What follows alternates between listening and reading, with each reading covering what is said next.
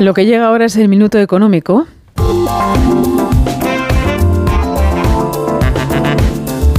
Y con Ignacio Rodríguez Burgos empezamos a subir la cuesta de enero en un minuto. A partir de esta semana que entra comienza la cuesta de enero, siempre dura y empinada. Según diversos cálculos, los españoles la afrontan con casi 900 euros menos en el bolsillo tras los gastos navideños y el pico que se llevan las rebajas. Por un lado está el recorte del IVA en los alimentos básicos, una rebaja del 4%, y por otro el encarecimiento constante de los alimentos en los dos últimos años, que de media acumulada se han encarecido un 20%. Aún así, España es el país de la zona euro con menor inflación en diciembre, según Eurostat.